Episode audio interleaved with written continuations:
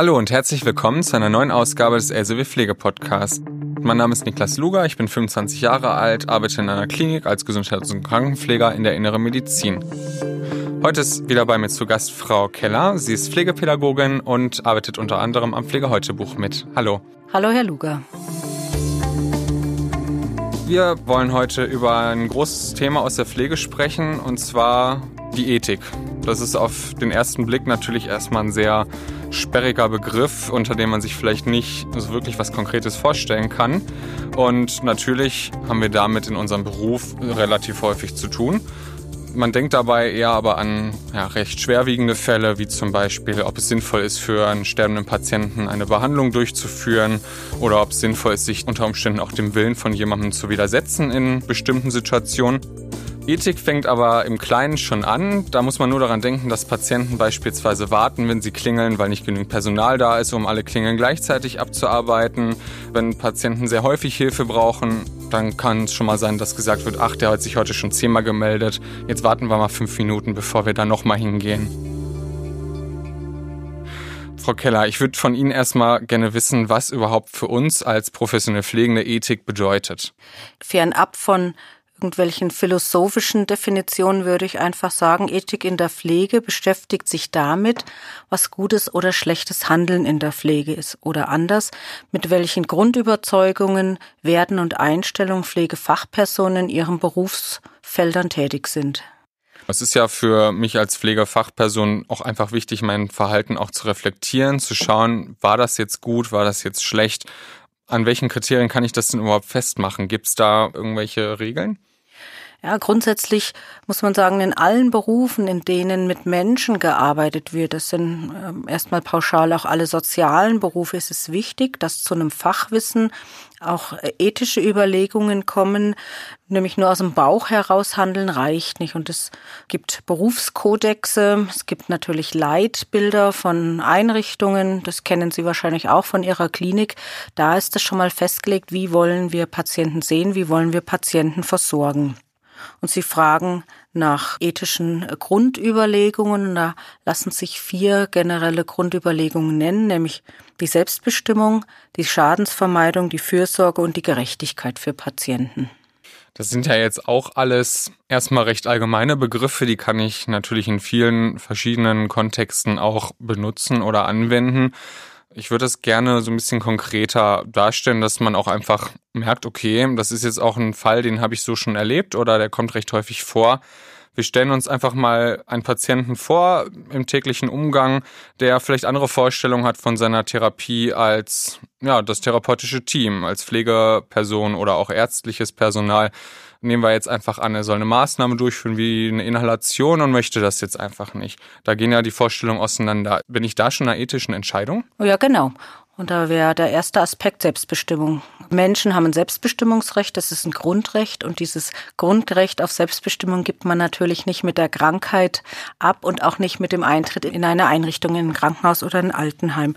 Und da ist es wichtig, dass wir dieses Selbstbestimmungsrecht wahren, die Autonomie eines Patienten wahren.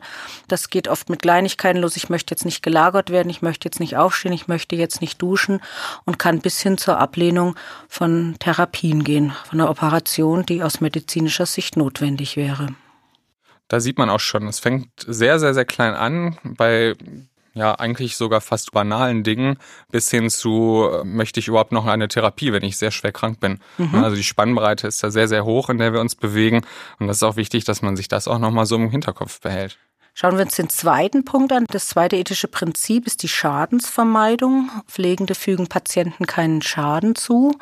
Können wir mal zusammen überlegen, haben Sie eine Idee, ganz praktisch, was das treffen könnte, welche Situation das treffen könnte? Klar, auch da ist es wieder eine kleine Sache, wenn ich überlege, ich muss eine Injektion verabreichen, sei es zum Beispiel zur Thromboseprophylaxe oder ähnlichem, und derjenige sagt mir, er möchte das nicht. Würde ich das jetzt trotzdem tun, wäre das ja eigentlich eine unethische oder auch sogar gewalttätige Handlung.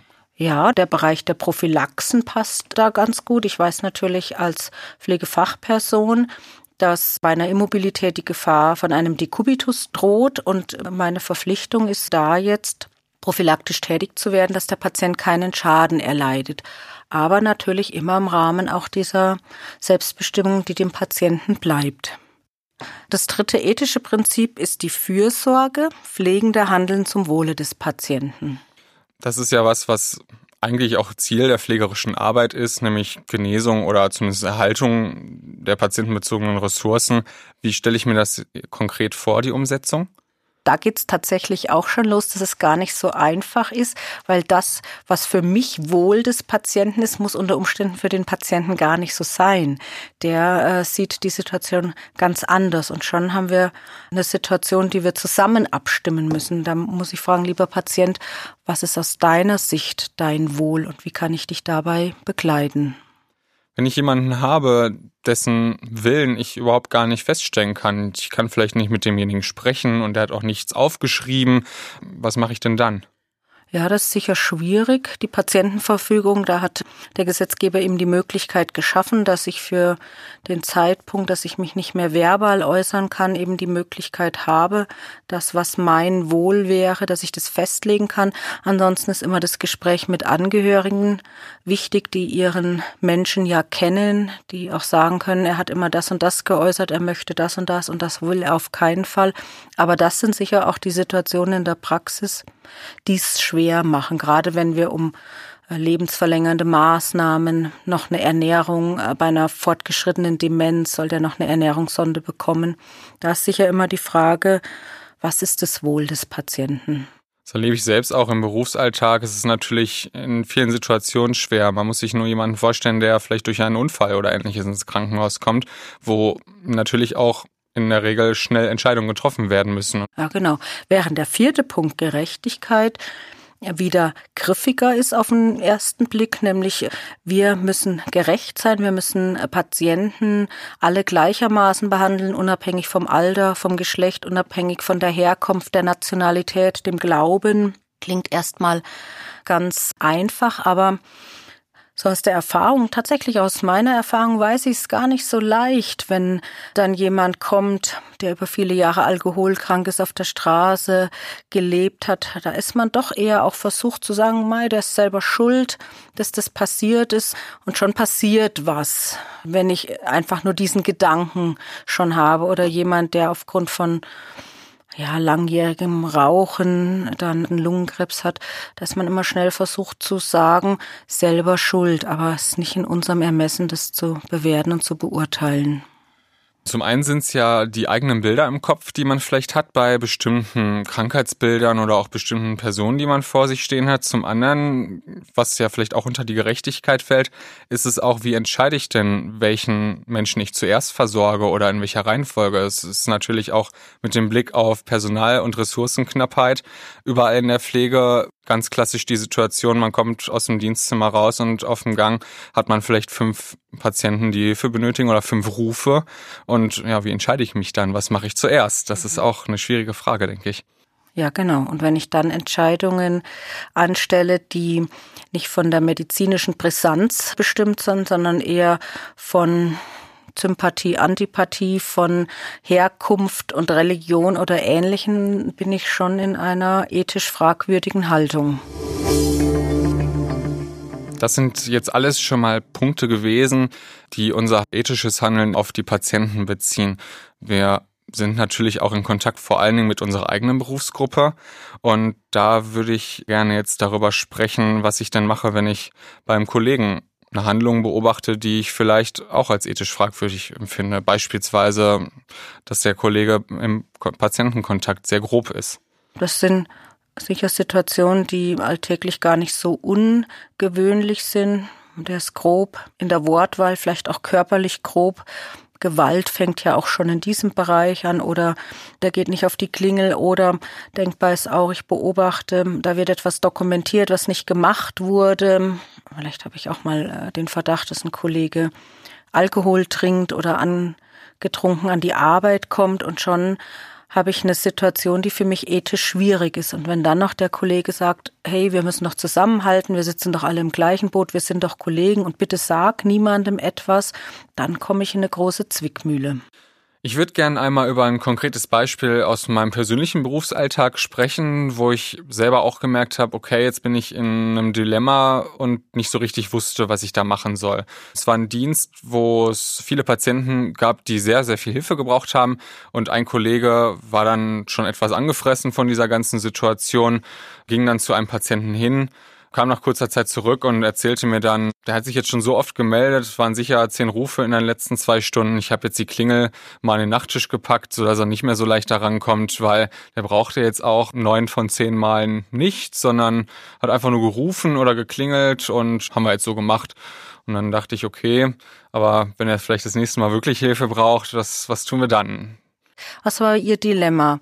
Einmal, es ist der Kollege, mit dem man ja auch zusammenarbeitet. Kollegialität ist ja auch in der Pflege ein Wort, was sehr groß geschrieben wird das eine. Und auf der anderen Seite vermutlich, da ist ein Patient und ich habe da auch eine Fürsorgepflicht und ich will ja auch Schaden vermeiden. Das waren ja unsere äh, zwei Prinzipien, die wir hatten. Genau, ich konnte mich nicht so wirklich entscheiden, was ich jetzt da tun soll. Eben auf der einen Seite hatte man natürlich immer im Hinterkopf, gut, es kann jetzt jederzeit auch mit dem Patienten was sein, wo er auch schnell Hilfe braucht. Und wenn er keine Möglichkeit hat, sich bemerkbar zu machen, dann klappt das halt nicht. Auf der anderen Seite ist es schwierig, finde ich, zu sagen, wenn ein Kollege was, was tut, was man vielleicht selbst anders machen würde, da dann wirklich so gegen anzugehen und zu sagen, nee, das finde ich jetzt aber nicht gut und äh, wir machen das jetzt aber anders. Aber genau das ist der Mut, den es braucht, wenn wir von ethisch gerechter Pflege sprechen. Klar, wenn ich jung bin, wenn ich neu bin im Bereich, neu vielleicht auch in einem Team, ist es nicht so leicht. Da braucht es Mut. Was sicher immer, immer gut ist, sich jemand ins Vertrauen zu nehmen. Das kann die Stationsleitung sein, das kann vielleicht meine Kursleitung in der Schule sein, es kann vielleicht auch ein Mitschüler sein, der Praxisanleiter, vielleicht ist es auch jemand im privaten Umfeld. Aber vielleicht auch das, was mich am meisten dann stärken wird, ist, diesen Kollegen mal anzusprechen und zu sagen, hey, ich habe da ein Problem gerade. Ich sehe da, du tust etwas, was für meine Begriffe nicht den Wertvorstellungen von Pflege entspricht, von Schadensvermeidung, von Selbstbestimmung, von Fürsorge. Und es macht was mit mir. Und ich muss jetzt gerade gucken, wie ich damit umgehe. Ja, das denke ich auch mit eins der wichtigsten Punkte schon, dass man einfach auch nicht zu lange Zeit verstreichen lässt, weil dann ist der Fall abgehakt, auch im Bewusstsein des anderen, sondern guckt, dass man irgendwie relativ schnell auch eine Situation schaffen kann, wo man das Ganze anspricht, nicht unbedingt vielleicht vor fünf anderen Kollegen, sondern in einer etwas geschützten Situation habe ich die Erfahrung gemacht, dass man da dann auch einen guten Zugang kriegt und dann auch mitunter einfach den Grund rausfindet. Jeder hat mal einen schlechten Tag, jeder ist vielleicht auch mal genervt oder hält vielleicht die Stresssituation, die ja auch sowas mit einem macht, nicht auf die Dauer aus. Und das kann beim anderen Entlastung schaffen. Ich kann ihm dann vielleicht auch anbieten, wo ich ihm jetzt was abnehmen kann. Es ist ja oft auch der eine Patient, der mich eben total nervt, wo sie dann sagen, also ich kann ganz gut mit dem, ich kann den jetzt einfach für dich mal übernehmen für den Rest der Schicht. Das wäre so ganz gut, weil das kennt jeder, der in der Pflege arbeitet, ist, wenn schon viel los ist und dann ist es natürlich nicht leicht, wenn da ein Patient ist, der mal wieder klingelt und klingelt und man sagt, wow, ich komme zu nichts anderem. Da ruhig zu bleiben, wertschätzend zu bleiben, ethisch verträglich zu bleiben.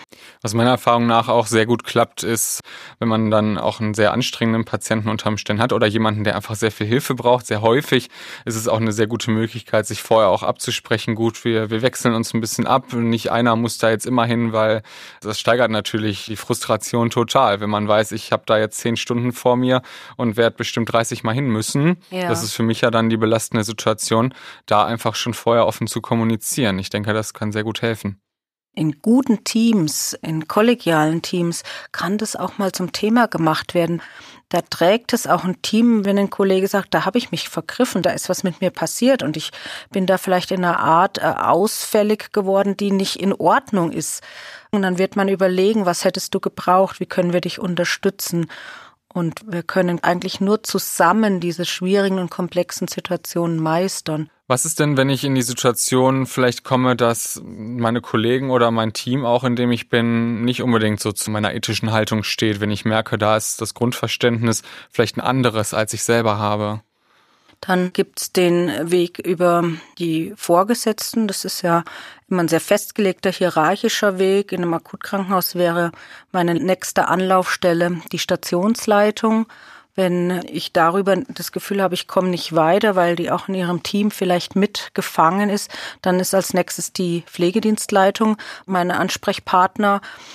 Ja, und das habe ich selber auch mal erlebt, dass ich irgendwann für mich die Feststellung treffen musste, ich arbeite hier in einer Einrichtung, die vertreten Vorstellungen von Ethik in der Pflege, die einfach mit meinen nicht übereingeht. Und jetzt habe ich dann tatsächlich nur die Möglichkeit zu gehen, mir einen anderen Arbeitsplatz zu suchen oder vielleicht auch mit abzustumpfen und irgendwann auf demselben Weg unterwegs zu sein, nämlich in einer wenig wertschätzenden Art meine Werte aufzugeben. Und ich habe damals die Entscheidung getroffen, das, was man hier für Pflege hält, entspricht nicht dem, weshalb ich mal in den Beruf gegangen bin und was ich mir an Werten entwickelt habe. Ja, das sind schon jetzt sehr, sehr große Begriffe gewesen, die uns auch begegnet sind. Ich hoffe, wir konnten euch das so ein bisschen näher bringen und auch an den Einzelfällen gut erklären, dass es halt eine sehr große ja, Varianz auch einfach dazwischen gibt, zwischen den Entscheidungen, die man in seinem beruflichen Alltag auch treffen muss.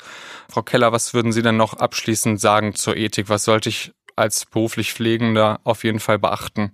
Ich kann allen Beginnern in der Pflege, allen Auszubildenden und jungen Pflegekräften nur sagen, beobachtet aufmerksam, gerade im Alltag, gerade in stressigen Situationen, da wird der Ton oft rauer, da schleichen sich oft Verhaltensweisen ein und so ein Team, das ist dann ein Stück weit auch betriebsblind und wenn man von außen kommt, dann sieht man diese Dinge und da kann ich euch nur motivieren, guckt dahin, macht was zum Thema, regt Diskussionen an und zeigt einfach auch den Kollegen auf den Stationen, den Alteingesessenen, da muss man drüber nachdenken, was man tut.